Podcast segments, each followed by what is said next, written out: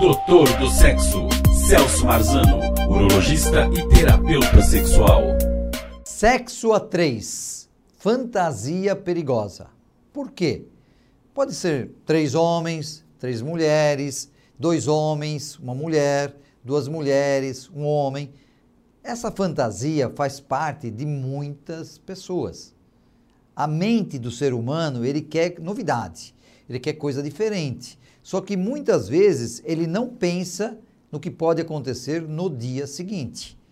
Quando você tem um casal, independente da orientação sexual, você sabe o que você espera, você sabe mais ou menos a resposta sexual, você tem já um grau de intimidade importante, então as coisas andam assim tranquilas, tá? Você sabe que você pode fazer algumas coisas, que outras você não pode, que a pessoa aceita e que a coisa vai progredindo, o casal vai mudando, muda uma posição, uma forma de praticar o sexo, uma mudança assim bem é, geral. Mas até aí tudo bem. Quando você introduz uma pessoa no meio da cama, aí a coisa pode pegar um pouquinho. Por quê?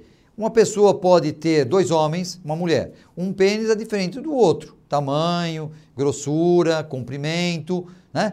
E às vezes a pessoa pode falar assim, poxa, mas se ele tem o pênis maior, ele é melhor. Mas aí a outra pessoa se dá, gosta mais do pênis menor porque o outro machuca. E aí a pessoa vai falar, e eles se encostaram o pênis em mim? E se eu encostar e gostar, ou não gostar, como é que funciona? Então você tem que estar preparado para tudo, cabeça aberta. Só que essa cabeça aberta naquele momento pode não acontecer. Isso vai bloquear a sua resposta sexual e pode ser um desastre. Também no dia seguinte, será que ela gostou do outro e vai ficar ligando escondido? Ou será que ela pensando, os dois gostaram um do outro e vão acabar um caso homossexual? Olha quantos questionamentos. E eu só falei de dois homens e uma mulher. Então, as fantasias sexuais são importantes para o sexo, mas muitas vezes as fantasias ficam só na fala. A pessoa fala, brinca, é, você é isso, é, você é meu médico, brinca de enfermeira, você é minha.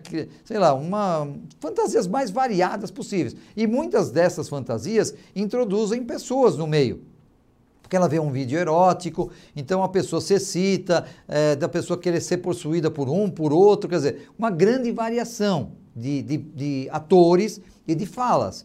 Mas acabou a relação, tudo bem, os dois acordam, entre aspas, e estão os dois lá tranquilos, sossegados, contentes porque tiveram uma, um, um prazer intenso. Aí tudo bem. Então, cuidado com essas fantasias porque elas podem ser bastante destrutivas para os relacionamentos.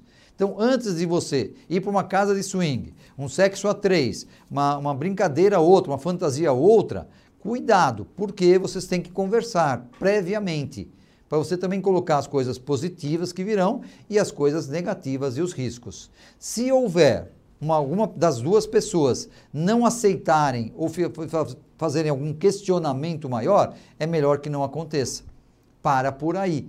Não experimenta porque não vai dar certo.